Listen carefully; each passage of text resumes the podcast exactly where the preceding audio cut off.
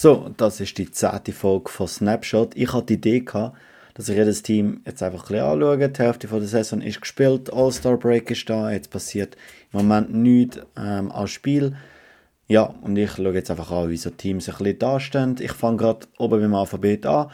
Ja, mal schauen, wie es dir gefällt. Hey, sagen wir doch, wie es dir gefallen hat am Schluss. Und ja, wir fangen an mit den Arizona Coyotes. Dort ist der Spieler, der Player to watch, ist der Clayton Keller. Er hat 41 Punkte in 50 Spielen, 18 Goal. Ähm, ja, das sagt eigentlich alles über das Team. Shane Gustis-Bear ist der zweitbeste mit 29 Punkten. Also da ist ein riesen Drop-off. Clayton Keller, absolut der Beste. Dann Lawson Krause und Nick Schmalz sind bei 28 Punkten und Jacob Chitrin ist bei 25 Punkten. Er ist sehr gut.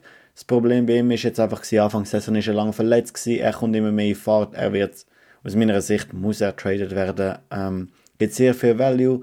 Ähm, ja, mal schauen. Er ist auch der einzige Spieler in dem Roster, der eine bessere Plus-Minus-Bilanz hat als Null. Also sprich, er hat eine positive Plus-Minus-Bilanz und er ist der einzige Topspieler, wo das da der Fall ist.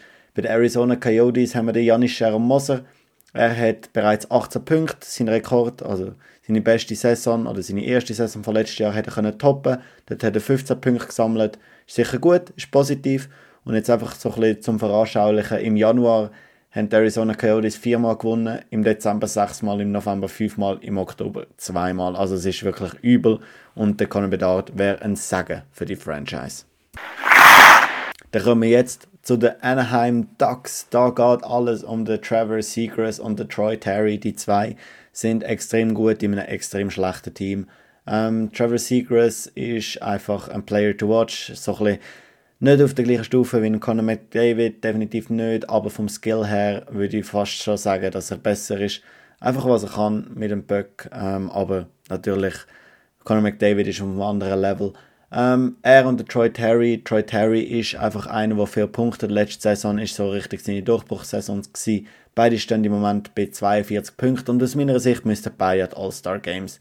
Trevor Seacrest, vor allem wegen seinem Skill, da holst du wirklich jemanden ins Haus, wo alles kann zeigen und so und das wäre halt einfach Unterhaltung pur. Mal schauen, ob es das ob er wieder eingeladen wird, so ein bisschen hindurch und eine Überraschung dann ist. Troy Terry ist dabei und er hat sich so sicher verdient. Ähm, bei den Anaheim Ducks ist notable, dass keine eine positive Plus-Minus-Bilanz hat. Sprich, alle haben mindestens 0 oder Minus Plus-Minus-Bilanz und das sagt eigentlich alles über das Team. Gegen Arizona und gegen San Jose hat man zwei respektive drei Mal können gewinnen und sonst hat man maximal einen Sieg gegen ein Team können holen. Also nicht einmal irgendwie, wenn man ein Team besser kennt hat, hat man zweimal können gewinnen. Ja, es ist wirklich übel. Ich würde sagen, ein großes Problem ist bei den Arizona, nein, bei den Anaheim Ducks natürlich. Ähm, Face-Offs, sie verlieren viel, viel mehr als die Hälfte der Face-Offs und haben, dann hast du halt einfach den Böck nicht. Ähm, nur gegen Seattle, Tampa, Buffalo, Columbus und Philly, das sind fünf, ähm, fünf Teams, genau, haben sie eine positive Face-Off-Bilanz und ja, dann ist es einfach wirklich schwierig, dass du dann überhaupt Punkte kannst holen, weil in der offensiven Zone, wenn du das Face-Off nicht gewünscht wirst, nicht gefährlich in der defensiven Zone, kann es dann direkt gefährlich werden. Und ich würde sagen, das ist etwas, was sie müssen in den Griff bekommen, einfach, dass sie nicht so abgeschossen werden. Und für sie wird auch der Conor Bedard ein Segen sein, wenn er wird zu ihnen kommen. Auf der anderen Seite sind Boston Bruins. Sie dominieren im Moment NHL und sie sind ein Meilenstein am Setzen. Sie haben 80 Punkte erreicht und das am schnellsten in der Geschichte der NHL. Also es ist crazy, wie gut das Team ist. Allen voran der David Pasternak, er hat die 51 Spiele 72 Mal können punkten und dabei schon 38 Goal können erzielen. Das ist unfassbar, was er im Moment abliefert. Und vor allem bei ihm geht es wirklich um einen neuen Vertrag. Er hat keinen Vertrag für nächstes Jahr. Ich bin so gespannt, was man ihm wird zahlen und ob er in Boston kann bleiben und ob es den Boston Discount gibt, was viele, viele schon gemacht haben und was man auch bei ihm annimmt. Einfach wie Boston schafft es immer wieder, ihre Leute zusammenzuhaben und mit recht guten Deals auszustatten. Ähm, auf der anderen Seite haben wir den Brad Marchand, der 46 Punkte schon hat, zwei beste Scorer ist, und den David Krejci, der zurück ist, sein 1000. Spiel gemacht hat und von Marchand nachher so gelobt worden ist, dass man seine Nummer sollte also sprich unter das Dach aufhängen, wenn dann die Karriere mal vorbei ist. Er steht bei 42 Punkten Patrice Bergeron, der Captain, steht bei 38 Punkten. Ähm, ja, das ist unfassbar, was die im Moment abliefern.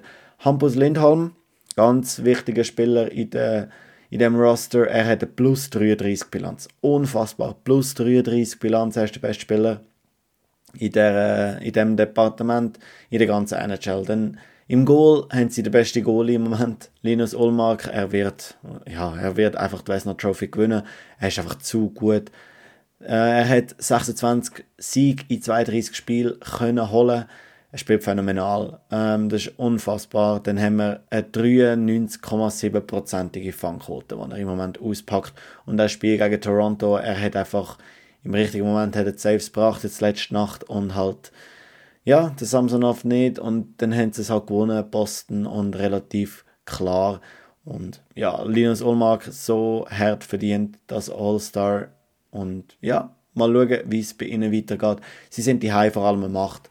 Wenn du 22 von 26 Spielen gewinnst, dann muss man sich nicht mehr fragen, ob du die High stark bist. Dann bist du einfach eine Macht, die High. Und du hast 48 gegen Goal die High in 26 Spielen. Das ist nicht mal zwei pro Spiel. Also müssen wir nicht darüber reden, wieso sie so gut sind. So, das wäre es mit den ersten drei Teams, die ich anschaue in dem kleinen ähm, Run-Up zu All-Star Weekend. Ich hoffe, es hat dir gefallen. Es ist einfach so ein, ein Input, was ich so ein bisschen gesehen habe, ähm, ein bisschen mit Statistiken und mit, ja, was mir wichtig scheint, ähm, ja, sicher Arizona und Anaheim, die um den Bedard werden spielen und hoffentlich mega viel Spiel werden verlieren aus ihrer Sicht, obwohl niemand in dieser Liga natürlich tankt, gemäß Gary Batman. Ja, das müssen wir nicht näher darauf eingehen. Da werde ich sicher mal den Sevi dazu fragen am Wochenende. Aber Boston Bruins ähm, auf der anderen Seite natürlich extrem gut und sie werden um den Titel spielen. Hey, sag du mir doch, wie es dir gefallen hat und dann wünsche ich dir noch einen ganz schönen Abend und merci vielmals fürs Reinlassen. Die anderen Teams folgen bald. Tschüss!